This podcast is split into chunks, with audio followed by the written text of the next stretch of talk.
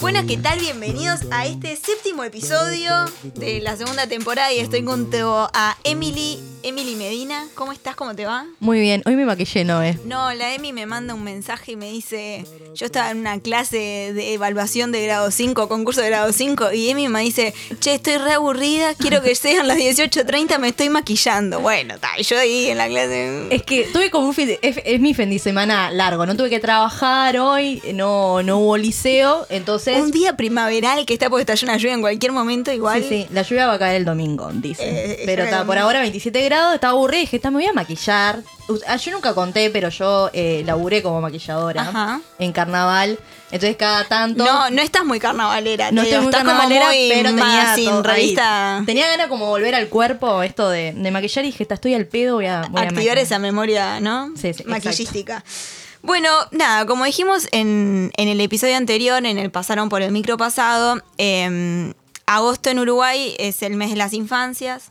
Em, está el Día del Niño, fue el Día del Niño, el 15, el niño y la niña. Eh, también instalamos el debate muy por arribita sobre que la Cámara de Comercio propuso tener eh, el Día de- del Hijo y la Hija También. eh, como sustituto, bueno, no sustituto, como compañera que esas personas que ya no son niñas y tampoco son madres y padres. Exacto.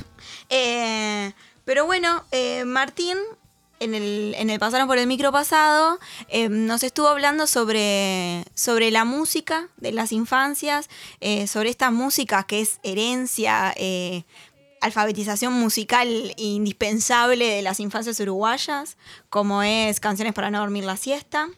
Y, y vamos a seguir como por ahí, ¿no? Sí, vamos a seguir problematizando la infancia, eh, no tanto capaz que la infancia como consumo, sino como esa educación o ese acercamiento que tienen los, los chicos con, con la música.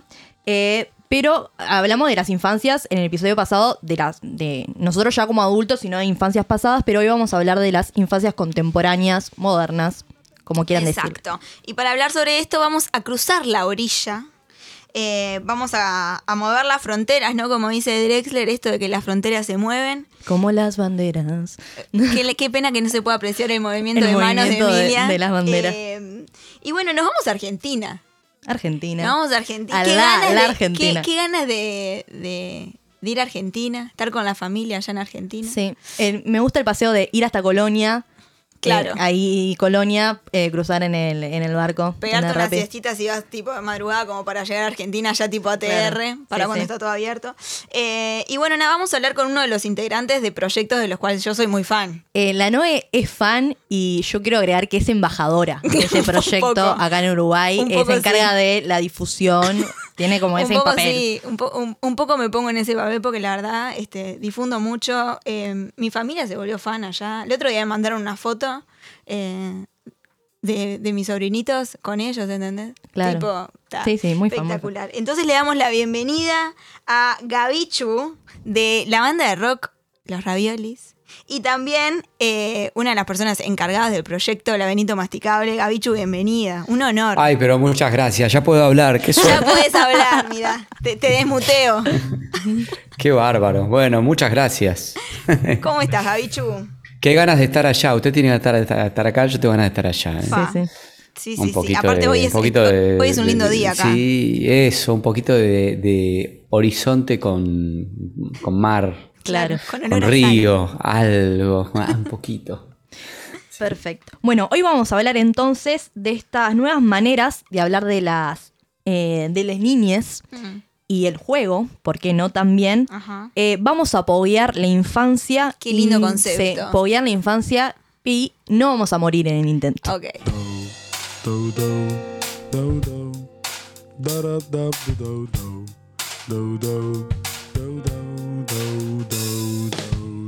Un podcast en donde dos amigas y varias invitades se juntan a contarnos qué ha pasado.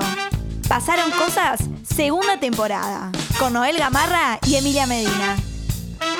Sonido, Agustín Pacheco. Música, Sergio Funk y su perro Beagle. Pasaron cosas podcast, porque cosas pasan y seguirán pasando.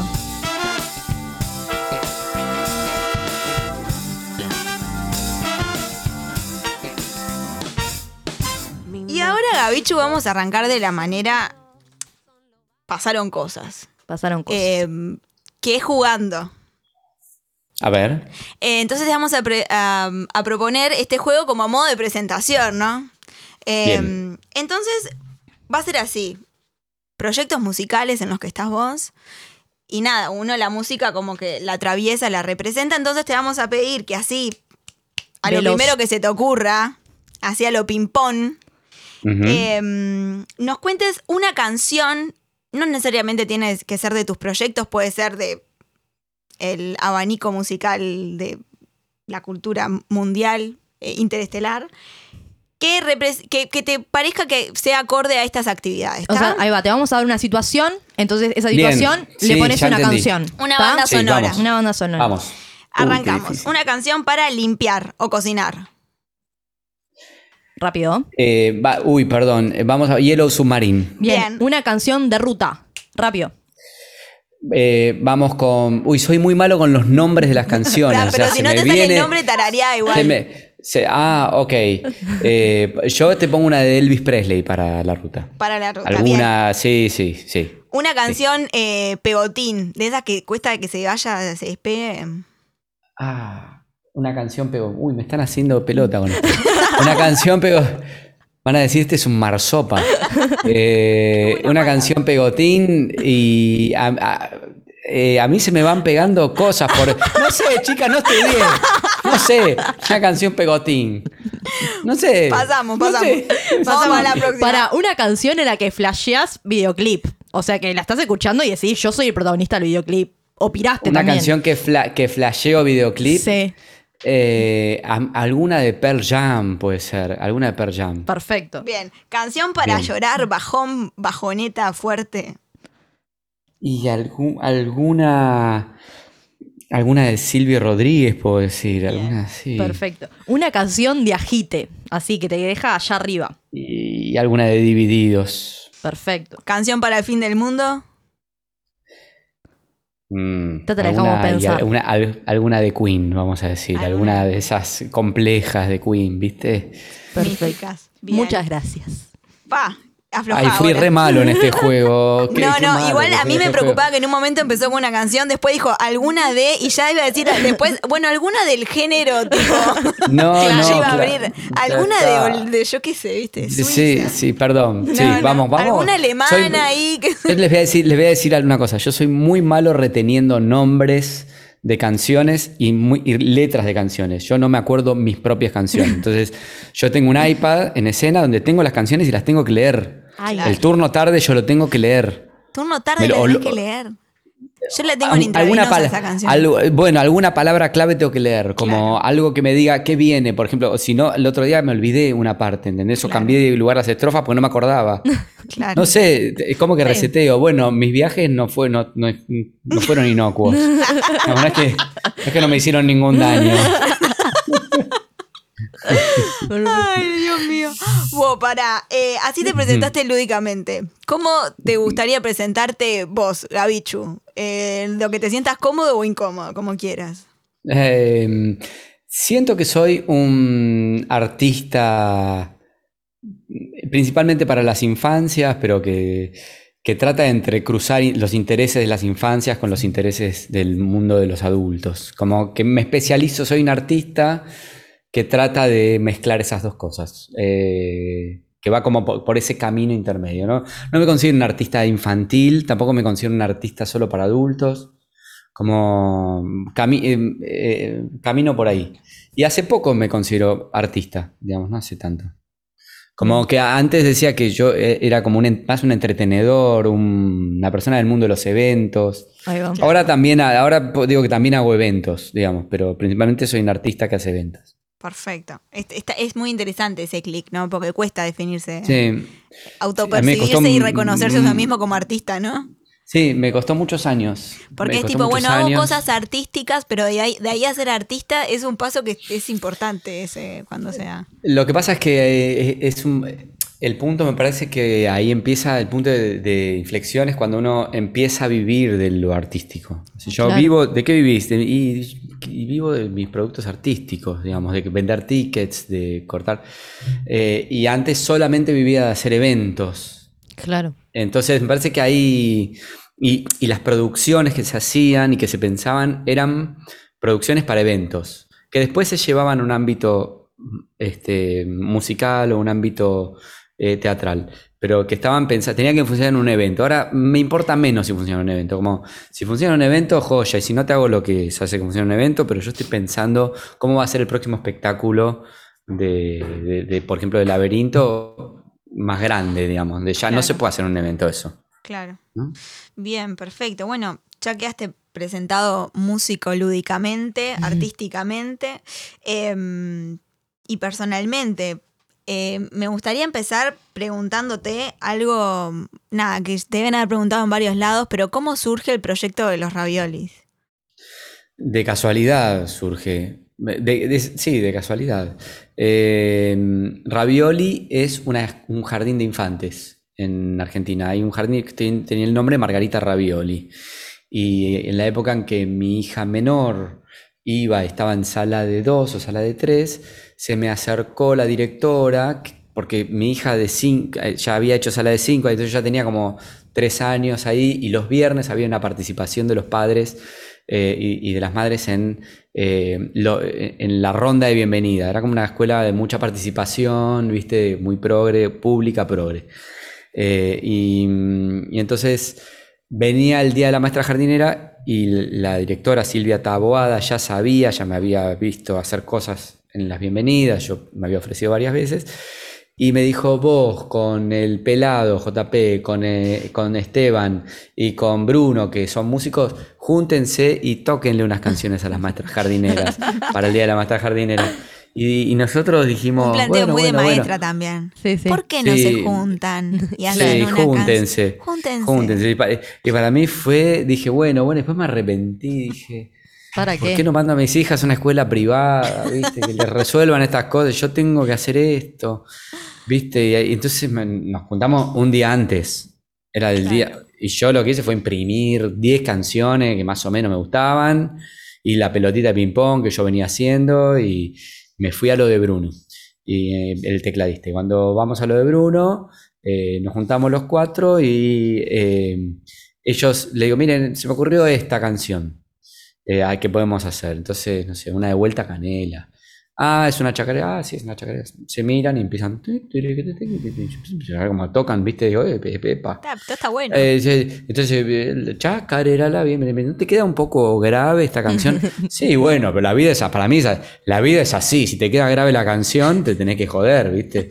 Y, me dice, no, la pasamos, eh, eh, a ver, hagámosla Ah, de en, pronto los padres sabían de hagámosla música, en re, posta. Hagámosla re, ¿cómo? Y, pero pasan la canción en re, ahora, digamos, no es que se tiene que sentar con la gente del CONICET, ¿viste? a hacer las cuentas y ver cómo se pasa la canción. En el momento la pasaron. Yo dije, bueno, estos pibes tocan, bueno. Entonces me hicieron como de bandas de, de soporte, digamos, ¿no? Yo llevaba adelante y ellos, viste, tocaron, se miraban. Hicimos el show al día siguiente. Sí, hicimos el show al día siguiente. Claro, ya era el en el show jardín. aparte del planteo.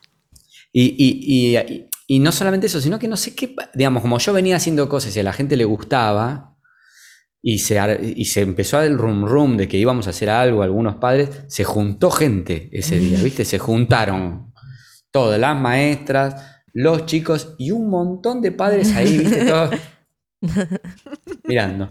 Y entonces empezamos a tocar, a hacer, qué sé yo, los padres aplaudían, los pibes saltaban, ahora pasan las maestras, muy participativo, ¿viste? Los chicos saltando, todos terminaban saltar quilombo, eh, eh, pim, pim, pim, todo sonaba lindo. Nos terminamos de tocar y nos miramos y dijimos, ¿y esto qué onda? ¿Qué acaba de pasar, Gurice? ¿Qué sí, te- ¿Ustedes la pasaron bien también? Sí, yo la pasé re bien. ¿Y les gustaría? Y sí. Bueno, entonces empezamos a... Yo tengo un baterista, dijo uno, y vino uno que se llamaba Bernie, otro. Baterista de la hostia, pero que no quiso seguir con nosotros y después creo que se va a haber querido matar. Eh, eh, porque hay pocas bandas que prosperan, ¿viste? No, Claro. Eh, y dijo, no, bueno, yo para. Bueno.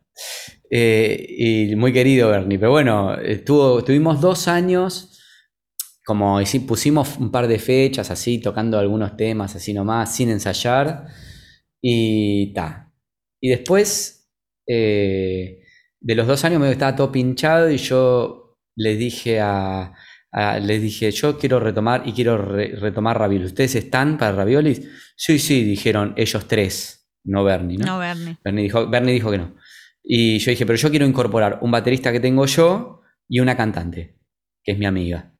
Entonces la incorporé a Vale Donati y a Martín Cicala. Y ahí se armó la formación que duró hasta este año, que Cicala decidió que no quería seguir más y vino otro baterista. Eh, pero bueno, ese es como el, como el inicio.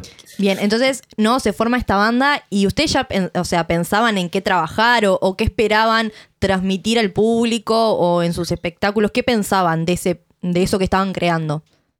Yo tenía el tono, digamos, a ver, había un tono que yo había trabajado con laberinto masticable. Eh, había una persona escénica y un tono que yo había trabajado, que me gustaban y que yo defendía, digamos, ¿no?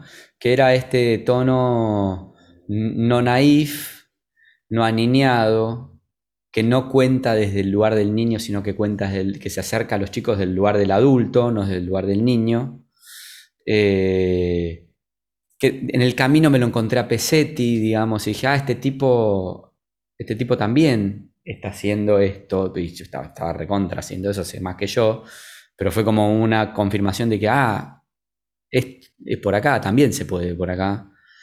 Eh, y la verdad es que ese tono hizo que después pudiéramos darnos permiso para hacer canciones como ¿Por qué no te mandé al turno tarde? Mm.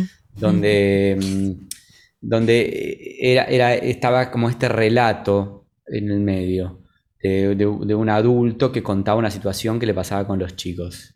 Y eh, bueno, te voy a contar una historia a Noé, que sobre todo que le va le va, la- le va a interesar, y es esta. Eh, Marcela, que es mi hermana, que es la que vivía en Uruguay, Mm. tiene mellizos en Uruguay. Uno de los mellizos es Matías y Janina, la esposa de Matías, estaba por tener familia. Ajá. Entonces, en, eh, en Semana Santa, que estaba así por tener familia en esos días, decidimos ir eh, a hacerle el aguante a Marcela y acompañarla a que Janina tenga a un nene que se iba a llamar Luca Mm. después.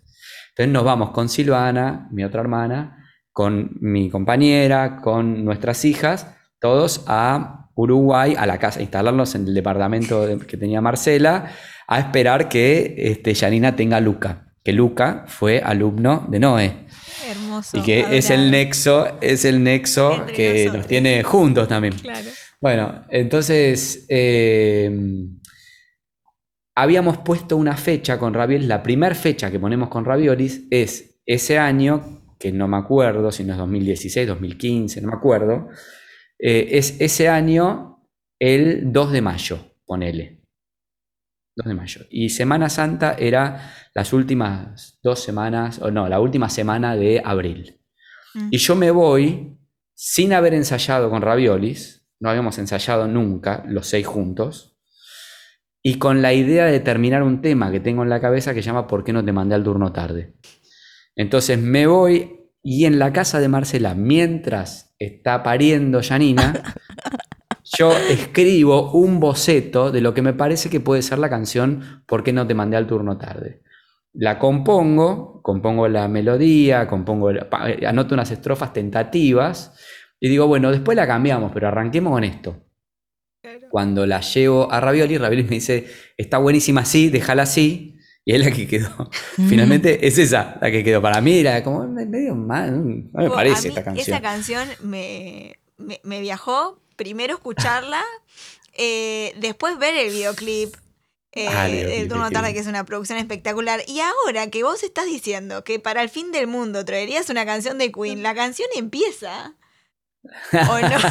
sí, sí. Decime si no es un escenario apocalíptico. eso. Apocalíptico. Claro. eh, sí, sí, sí, sí, sí, sí. La canción empieza con la con Rapsodia Bohemia. Claro.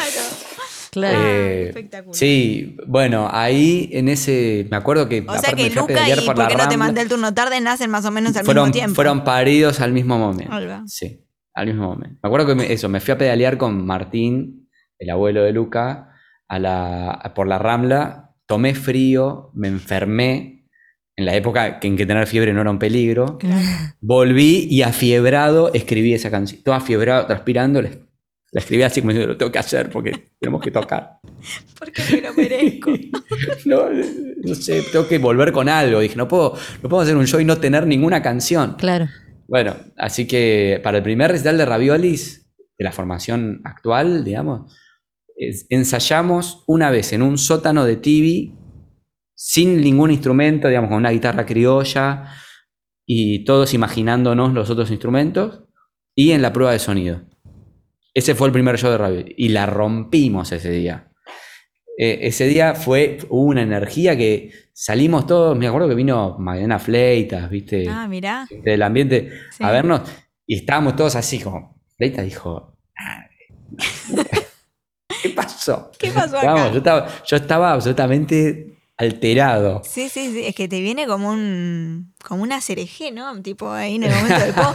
A mí que me vienen como un montón de videos por WhatsApp de, de todas las cosas que, que pasan ahí entre, entre le- los chiques y los adultos ahí en Argentina cuando, cuando van a verlos. Es como una cosa Se- se arma. Se arma Sí, picante. Eh, vos hablabas de, mm, de nada, de que es una banda que surgió de entre padres y que el Mm. tono que manejan también va desde ahí, ¿no? Eh, sí ¿Cómo, ¿Cómo se construyen como estas paternidades desde ese relato, no?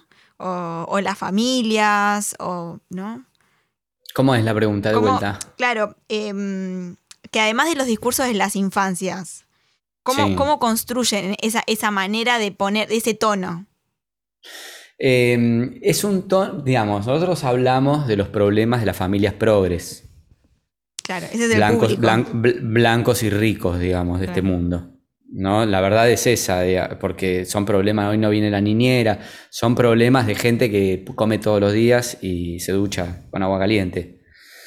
Eh, en general, digamos. Entonces, el tono de la, de- del padre este es el padre que elige todo el tiempo, quiere elegir lo mejor para su familia, pero elige mal todo el tiempo. Por- porque la vida es así, digamos, porque, porque elegís mal, qué sé yo. Te peleás con los otros padres para entrar al turno mañana porque decís, ese es el turno, mi hijo va a ir al turno mañana, y es una mala elección ir al turno mañana. Es una mala elección, no está bueno, no sirve para nada, no es mejor, es peor, porque no dormís, ¿entendés? Te arruina la vida.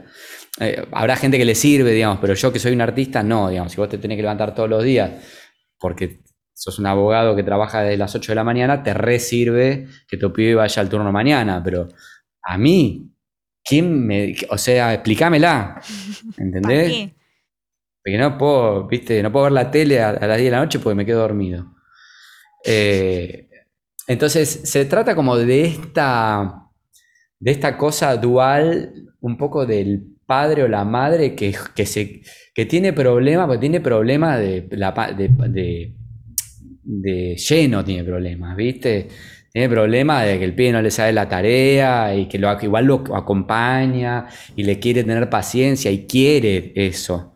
El tipo quiere estar ahí y acompañar, pero no le sale porque es un fastidio al Mm. final, ¿viste? Yo, yo encuentro como en sus letras y en sus videos como una eh, desromantización de lo que es la, Sí. la- la- Sí, las sí. paternidades, ¿no? Porque uno Sí. te- constantemente están diciendo eh, que te- cómo tenés que ser padre, cómo tenés que ser Y madre. que te cambia la vida. Exacto. Te cambia la vida, sí. claro. No, Entonces pero que te lo cambia la vida, que tipo, nunca, como que, por ejemplo, no desde, desde la mujer, como que la mujer se completa Mm. cuando es madre, ¿no? Como todos Ah, estos claro. discursos de...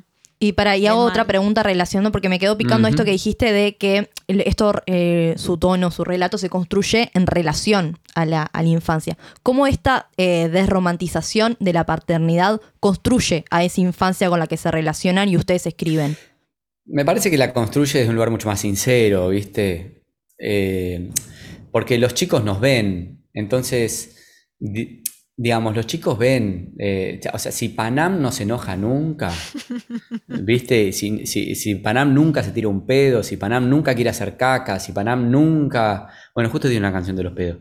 y de la caca. Pero eh, digo, si hace caca de colores, digamos, si, si los pibes te ven, ¿viste? Eso es. Entonces, entonces A no ser como que hayas hay un comido plasticina, eso no pasa. Claro, claro, plasticina. Que Bien uruguayo eso. Acá se dice plastilina. Plastilina. y entonces, eh, no, como me parece que termina siendo algo más real eh, y que esa desromantización también nos pone a todos en un lugar mucho más sincero y una construcción de la paternidad y, del- y de, y- y de la maternidad y del ser hijo más auténtico. Es, eh, digamos, todo lo otro está dicho, digamos, yo te puedo decir que me rompes la bola porque te amo. Digamos, está claro que te amo. Ya está, no te voy a decir la, la canción, viste, de amor. Ya está, ya sabemos que a los chicos, a los hijos los tenemos porque los queremos tener y los amamos y los criamos. A ese público le cantamos también. Claro. Cuando, cuando nosotros, cuando el, cuando el, el papi progre le dice, cuando no le sale la tarea, dice, me dan ganas de irme a las manos, eh, ningún, a ninguno de nuestros padres que miran a ravioles y consumen ravioles se les ocurriría, pienso yo, pegarle a su hijo. Pero es cierto que hay otros lugares donde los pibes se los faja, ¿viste? Entonces, como lo que para nosotros es un- una situación eh, atípica, horrorosa, y donde podemos hacer un chiste por ahí para otro, es, y bueno, la que sí, Lo cotidiano. Lo tuve, lo tuve que fajar un poco porque No daba para se más. portaba mal, Claro. ¿viste? Eh, bueno, por eso es, le cantamos a un público que puede entender esa ironía y, y- y no tenemos de miedo de cantarle, y no es que estamos fomentando la violencia, es que, a- que algún padre que nos escucha va a decir, ah, ¿se les puede pegar a los chicos? No sabía. No, los raviolis eh, sugieren. Claro, los raviolis, Claro. los raviolis Cartelera. sugieren que le, Claro, claro, que peguemos a los chicos si ya hacen la tarea. Nada, por eso. Cursos de Hay como- odio. No, Claro, claro. sí, sí, sí. Sí. Eh, no, es que se me vienen como un montón de, de canciones. Dale, dale. así, mientras, mientras, Dale, dale, dale. mientras te escucho se me vienen tipo canciones a, a la cabeza, ¿no? Em, ¿Qué se te vino? No, no, no, no, se me, se me vienen varias, qué sé yo, eh, que explotó el bebé, eh, se, se me viene... Ah, que se explotó. Sí, sí. explotó. Y al bebé hay que, lo atan en un balcón y le tiran mentitas. Claro. Se explotó... ¿Qué? eh, ¿Viste? Por ejemplo, teníamos un miembro de la, teníamos un miembro de la banda que estaba como preocupado porque nosotros en Macho Proveedor decíamos lo parió. lo pa- claro, macho proveedor. Sí, decimos lo parió en Macho Proveedor.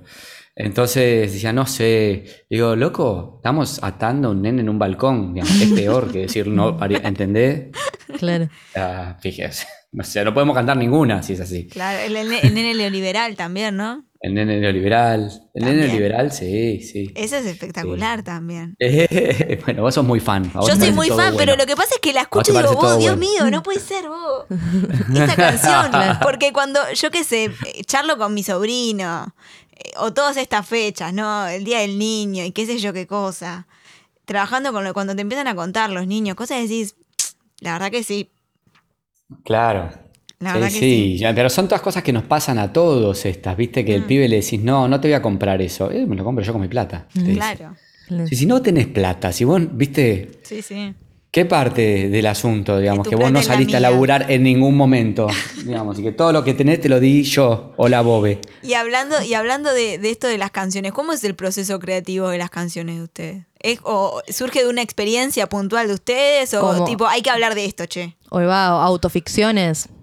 Claro. Eh, para mí son como escenas cotidianas que nos aparecen eh, como, como de manera de manera de código, ¿viste? Como en la Matrix que vos Claro. vas, vas leyendo así y decís, ah, ahí hay algo, ahí hay algo, ahí hay algo. Y entonces agarrás eso y decís, acá hay algo. Hoy, por ejemplo, hay algo que yo dije, hay, hay que hacer algo con esto. Eh, que es muy chiquito, no sé si da para una canción o para meterlo en algún lado, digamos, pero pensaba, o para algo con Laberinto y con Seba. Eh, pero yo tengo dos hijas, una tiene 12, va a cumplir 13, y la otra tiene 16. Salen de la casa, nunca cierran las puertas. Son como las reinas, ¿entendés? Salen. y quedan las puertas abiertas. ¿Viste? Y yo tengo que volver y cerrar las puertas. Ahí mi padre me son pibas diría- grandes. ¿Vos vivís en carpa? ¿Viste? Lógico. Bueno, e- ese es el código. Ese es el código, ¿entendés? Claro. Mi, mi- mi- o sea, mi hijo vive en una carpa, es el código. Claro. Ahí. Entonces, ¿cómo se construye? Se construye así. No sé si eso va a ser una canción, pero hay algo ahí, viste, que yo te lo conté y a vos te resonó. Como eh, a vos también lo hiciste. Por ahí no sé si tienen pibes, pero. eh, to- todo después yo lo fui comentando, lo, aparte lo sondeás con un par. Che, viste que los pibes, sí, sí. Y, y prestás atención y te, te dejan la puerta del auto abierta. Te dejan, ¿cómo? Alguien la va a cerrar, viste, la puerta. Desfile. No, sí, sí, no sé, no, qué sé yo. Ah, otra que yo veo mucho, pero no tanto como las puertas abiertas, es las luces prendidas. Sí, bueno, puede ser parte de lo mismo. Puede ser una canción que tenga eso. Y ahí, el, consumo luces. invisible a mí es la luz prendida, es como que y ahí tu madre te dice, ¿quién paga la luz acá en esta casa? ¿Quién la paga? sí, sí, yo sí, con sí. mi plata. Sí, Con sí. mi plata. Yo tengo, tengo, tenemos varias que están por salir ahora, que hay que terminar de, de darle forma. Hay una que es eh, Adiós Papito, que es una como es, como una de Adiós, Adiós Nonino, ¿viste? Adiós, De- Nonino, claro. que es un es re, pues tiene como esa cadencia que es este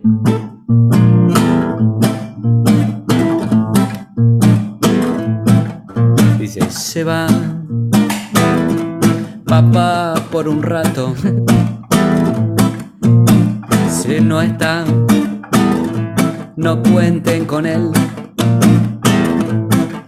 y ahora no me acuerdo porque dice, ponele, lleva un alfajor, lleva, lleva vino y papel, lleva, lleva, varias cosas, lleva y el celular, se va. Papá por un rato. Te si me acuerdo, dice, cuando entra en el baño, papá, su vida al fin cobra sentido. No molesten al pobre papá. Déjenlo que haga caca tranquilo. Bueno, como es una escena de muy cotidiana esta de que el padre se va y, y la o la mamá y Vale tiene su frase, mamá eh, que se va y todo el, todo el mundo quiere entrar al baño o la llama y le dice dónde está tal cosa este, y no la dejan tranquila, ¿no? Entonces como eh, ahí está este para salir, después hay otro que habla sobre la Pachamama y las buenas intenciones que tenemos los progres, pero que juntás ponerle dos bidones de pila y después no sabés qué hacer con eso. O sea, los terminás tirando igual a la basura y es una bomba Chernobyl, ¿entendés? El otro día hablaba con una amiga que me decía que se pudo dar una ducha y estaba todo bien y que, mm, y que se pudo lavar el pelo re tranqui y que a medida que se estaba lavando el pelo pensaba, ¿por qué está todo tan tranqui?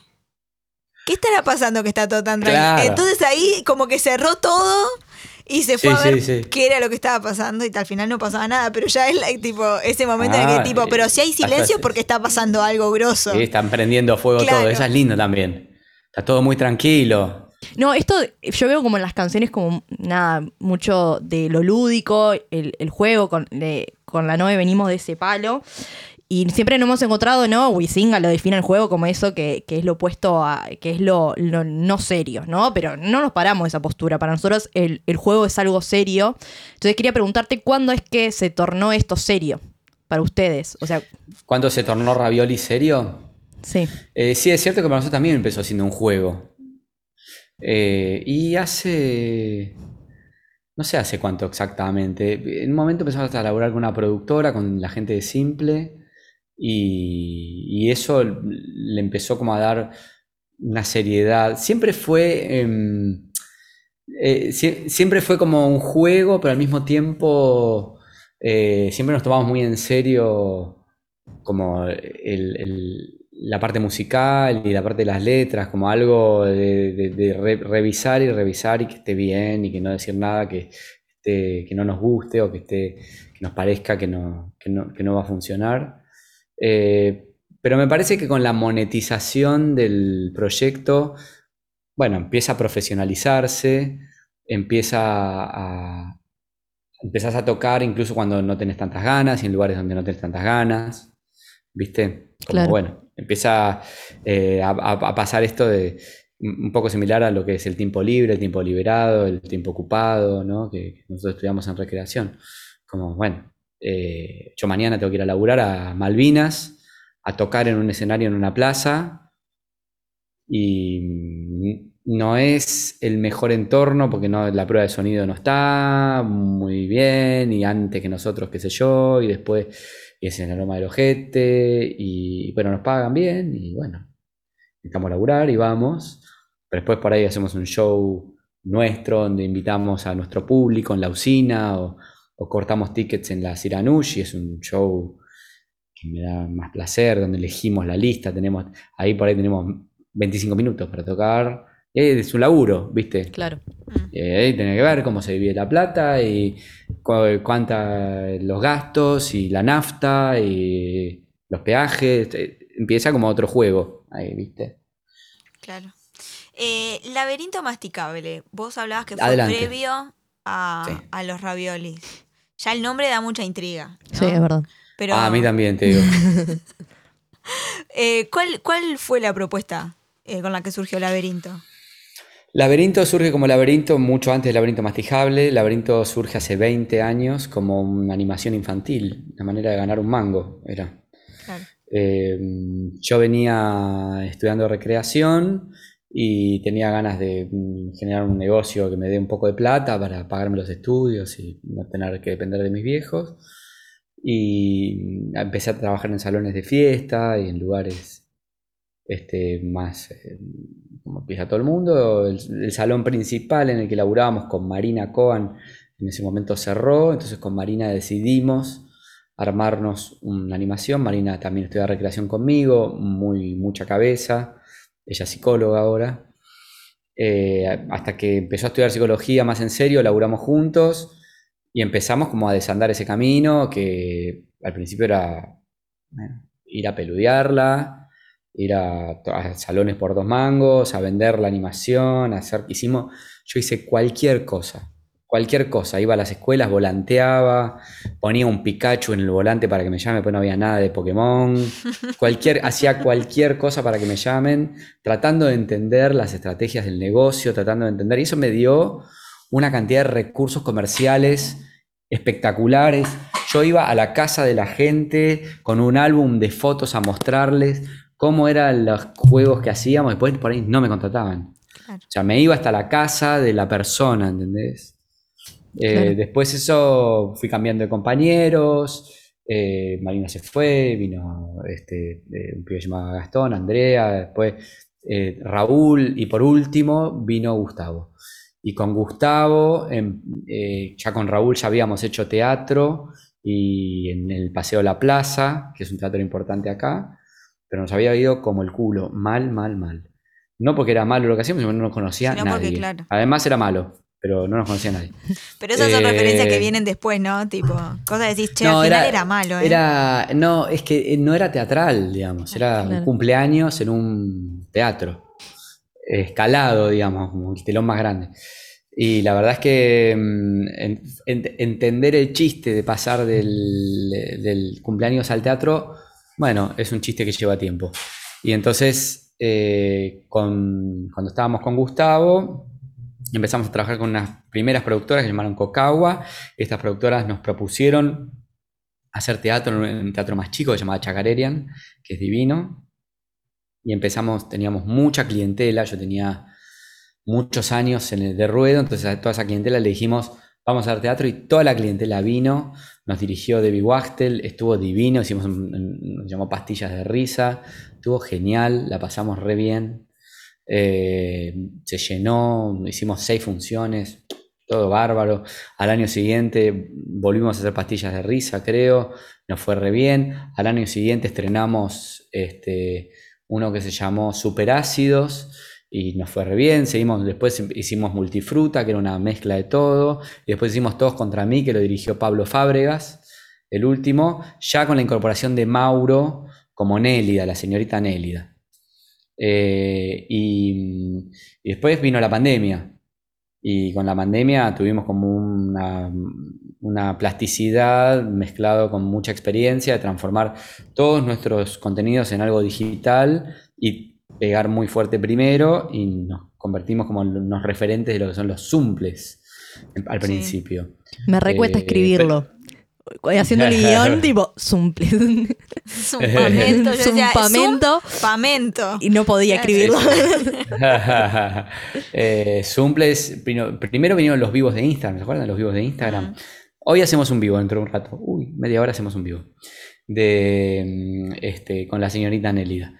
Y mm, eh, primero vinieron los vivos, que como estábamos en la pandemia, ¿se acuerdan cuando eran buenos en la pandemia? Las Sí, personas eran buenas. Sí, sí. Salíamos a aplaudir a, eh, A los- a los médicos. A las 8, ¿no? sí, a las 9, ¿no? a las 8 había que ser. Era una locura, ¿no? Salíamos, aplaudíamos.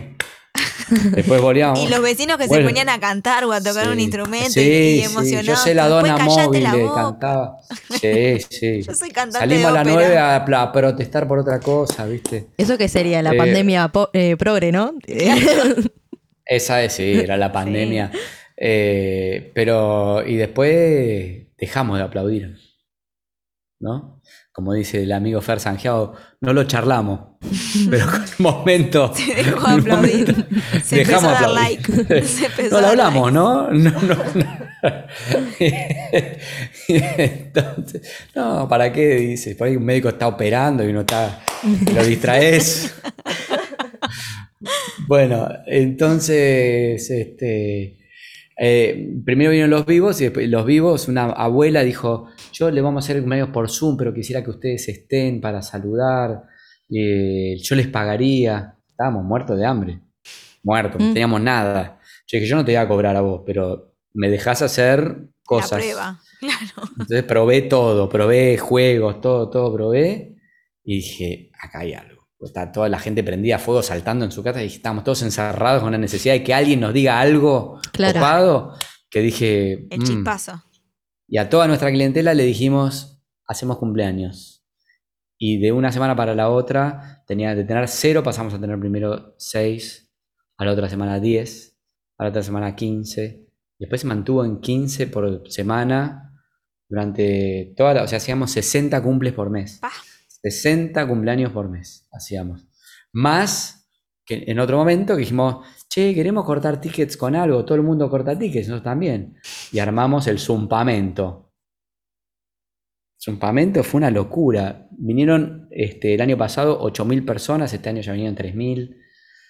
Fue Pa. una locura, una experiencia. Para la gente que no conoce, ¿qué, qué es el. El zumpamento es una experiencia que es como un zumple, vamos a decir, como un cumpleaños, pero sin cumpleañero, que empieza con un mail que te llega donde te dice tenés que armar una carpa, eh, tenés que tener una mochila, tenés que tener en la mochila una linterna, algo rico para comer, tu, tu, tu. Y entonces eh, a las nueve y media prendes el Zoom y aparecen otras tantas carpas. Había Zooms de 120, había Zooms de 500 y Zooms de. uh, Llegamos a tener 900 personas en el mismo Zoom. Y entonces eh, había 900 carpitas. Carpitas con lucecitas, carpitas con. eh, una locura hermosa.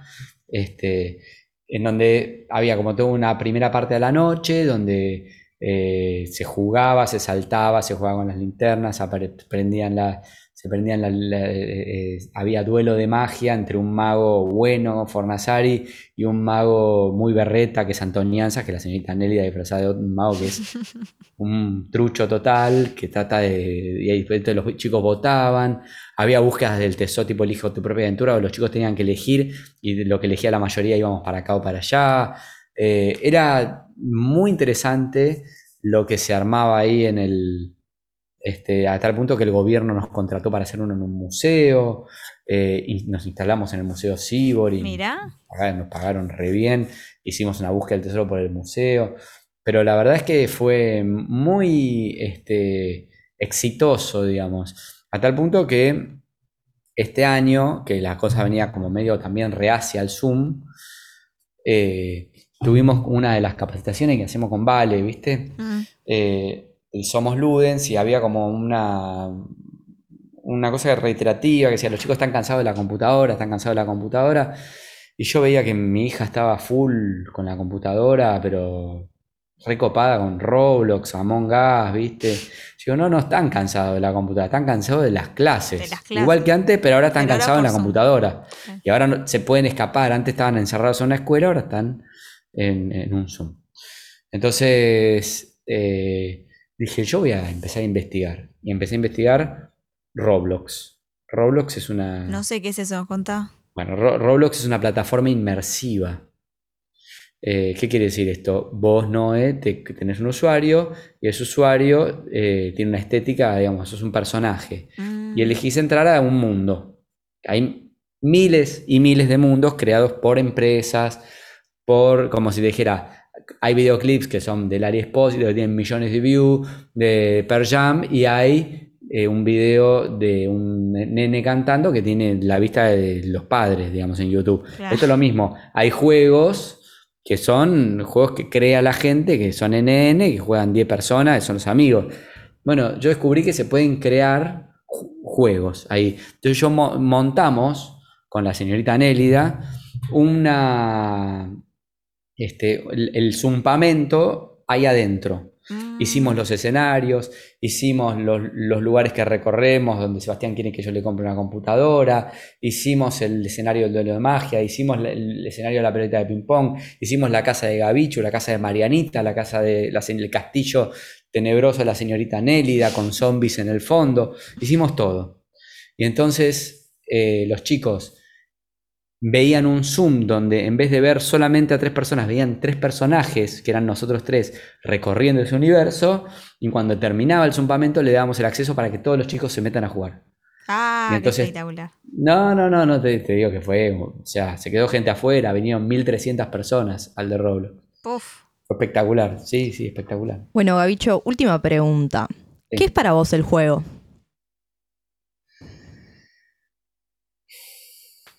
Eh, ¿qué es para mí el juego? A ver, para mí, para Gabichu, el juego es una herramienta.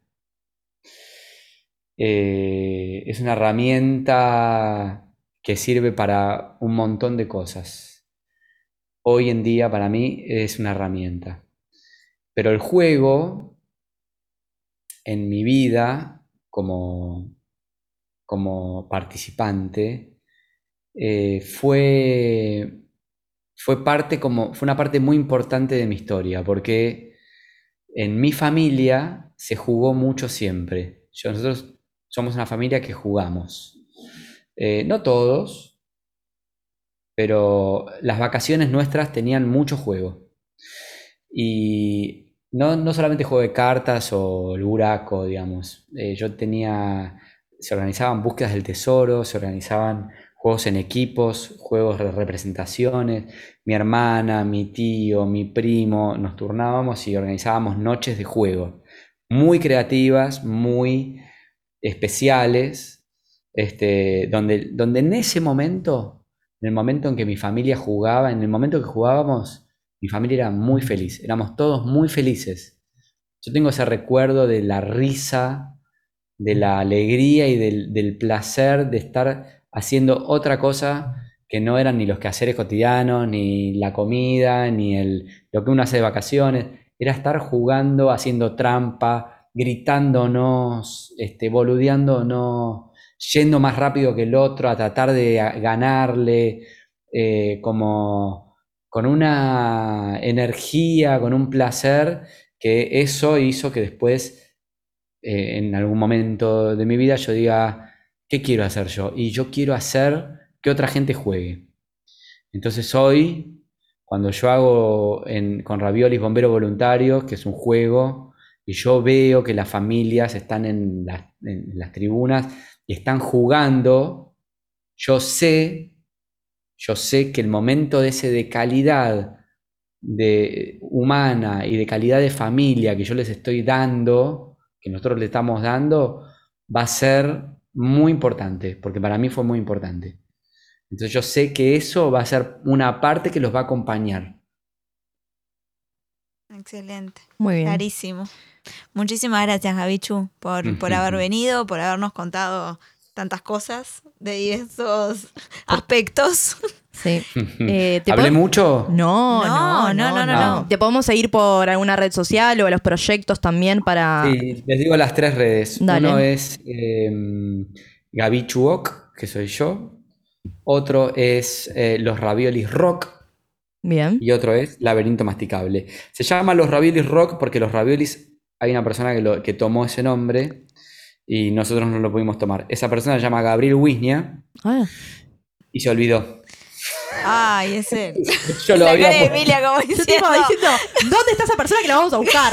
¿Dónde ¿Por qué? Sí, ¿Por qué se llama como vos? ¿Dónde está esa persona que la vamos a buscar? Y después me di cuenta que era yo mismo. Le había sacado los Yo creo. Después me olvidé cuando dijimos, che, tendríamos que tener una cuenta de Instagram. Sí, pero ravioli está tomado. Dije, no podemos, elijamos otro nombre.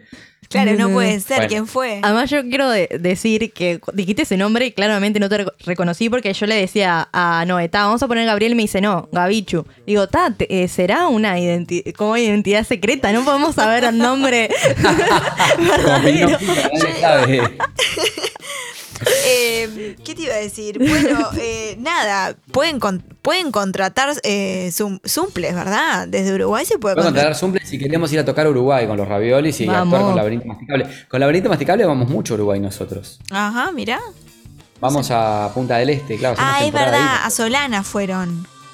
Vamos, hacemos base en Solanas muchas veces y otras veces no. Ah. Hacemos la otra, las últimas dos veces hicimos base en el, en el Enjoy, nos contrata. Ah, mirá. Y nos, da- y nos dejan estar en el Enjoy, que está muy bien.